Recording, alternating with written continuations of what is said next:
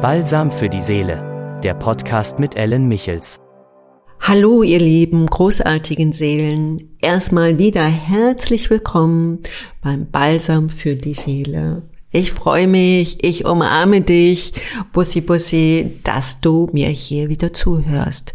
Und zwar habe ich heute mal so ein Thema ausgesucht, Mut und Angst.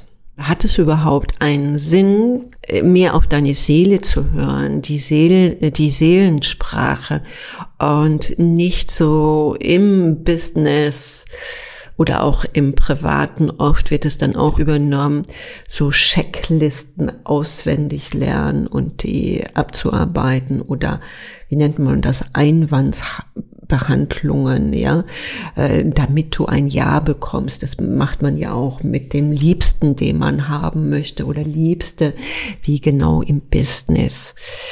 Äh, diese Zeiten, vielleicht gehörst du ja auch dazu, der da super im Verkauf ist und war, das gehört zum alten Denken. Und das alte Denken ist auch verbunden mit dem alten Fühlen. Und diese Zeit ist ausgelaufen. Es hat ein Verfallsdatum. Es hat schon vor einigen Jahren angefangen und es wird auslaufen spätestens. Wir werden es dies Jahr sehr, sehr, sehr stark spüren, aber in ein, zwei Jahren kommst du gar nicht mehr mit, wenn du dein altes Denken und Fühlen, wenn du das nicht loslassen kannst und nicht umwandeln kannst.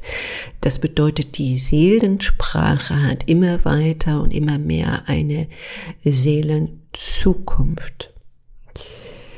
Ich glaube, ich kann dir ein ganz banales Beispiel geben. Ich komme ja auch aus dem Verkauf war viele Jahre lang äh, im Immobilien tätig, im Immobilienbereich, also äh, Hallen aufkaufen, umwandeln und daraus wertvolle Lofts äh, ja, umzuwandeln und zu verkaufen. Aber das Loft war nicht fertig, das sah dann nicht wie ein Schloss aus, sondern ich habe die Umwandlung in der Fantasie meinen Kunden verkauft. Also die Maschinen standen da alle noch drin und das ganze Gerümpel, teilweise LKWs. Man sah da keine Küche, kein WC, kein, keine super Dachterrasse von 500 Quadratmeter. Und wenn, wenn du in 5000 Quadratmeter Halle stehst, die voller gerümpelt äh, ist, dann ist es schon verdammt schwierig, dir vorzustellen, wie viele Etagen jetzt so ein Loft haben könnte und wo denn jetzt dein Bett steht. Oh, das Wichtigste ist oft der Kühlschrank oder der Geschirrspüler, ja.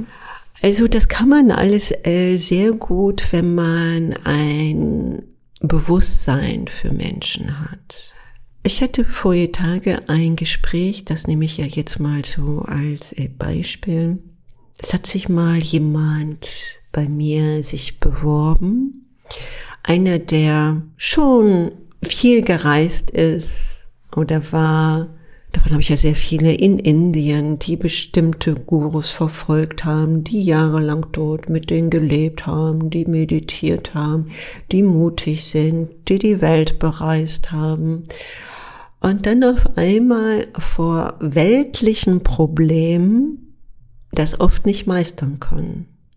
Nach außen hört sich das alles äh, wunderbar an, aber diese Person habe ich eine Möglichkeit gegeben, ja, okay, äh, ich, du kannst morgen im Team dabei sein.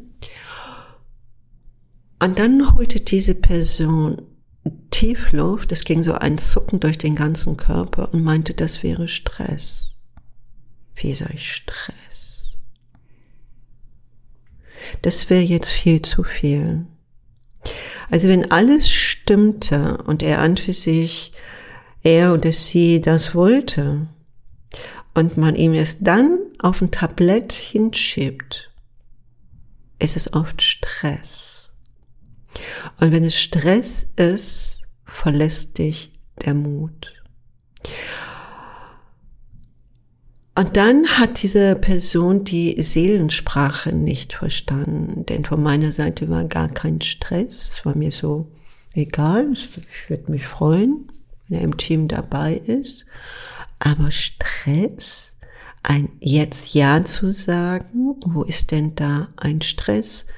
Ich mache jetzt kein Verkaufsgespräch, ja, sondern es geht darum, die, die oft so meinen, sie wären weit, aber dann ein Geschenk bekommen, es nicht mehr annehmen können. Da kommt irgendwie eine Erinnerung hoch, da muss ich Verantwortung übernehmen, das ist jetzt das und das ist es. Auf einmal kommt ein alter Glaube hoch und er sperrt sich total. Und diese alten Glaubenmuster, die müssen zusammenbrechen. Denn dann öffnest du dich nicht mehr für das Neue. Nämlich dann hat immer noch dein altes Denken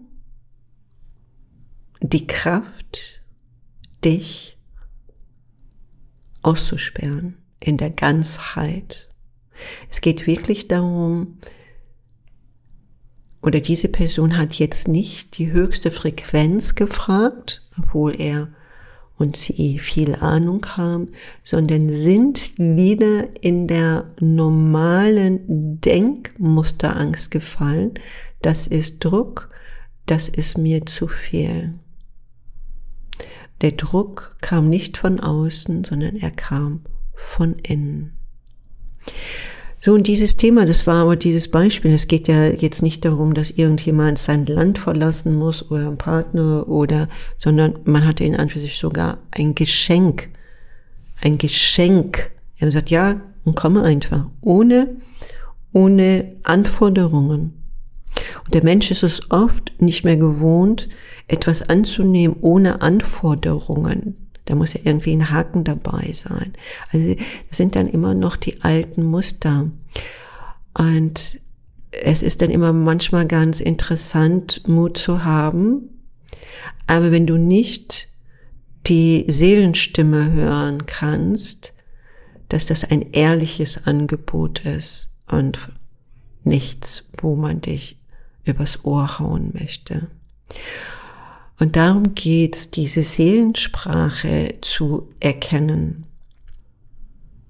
Oder auch für die, die oft im Verkauf sind, äh, Interessenten, könnten Käufer werden.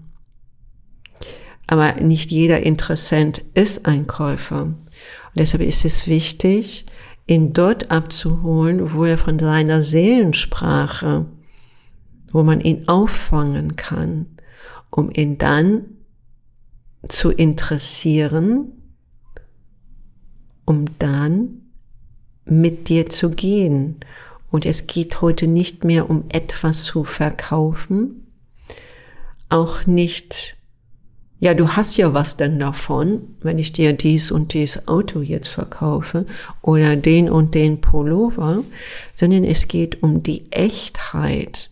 Es geht, oberflächlich kann man auch sagen, von der Herzens Empathie aus.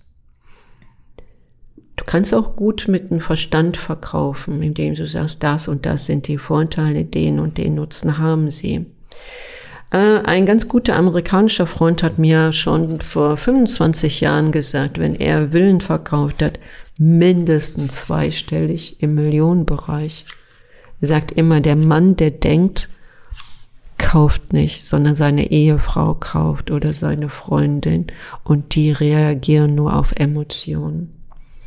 Also hab acht, an wem du etwas vermittelst oder verkaufst. Und dann kommst du noch weiter, wenn du die Seelensprache, die ist noch tiefer.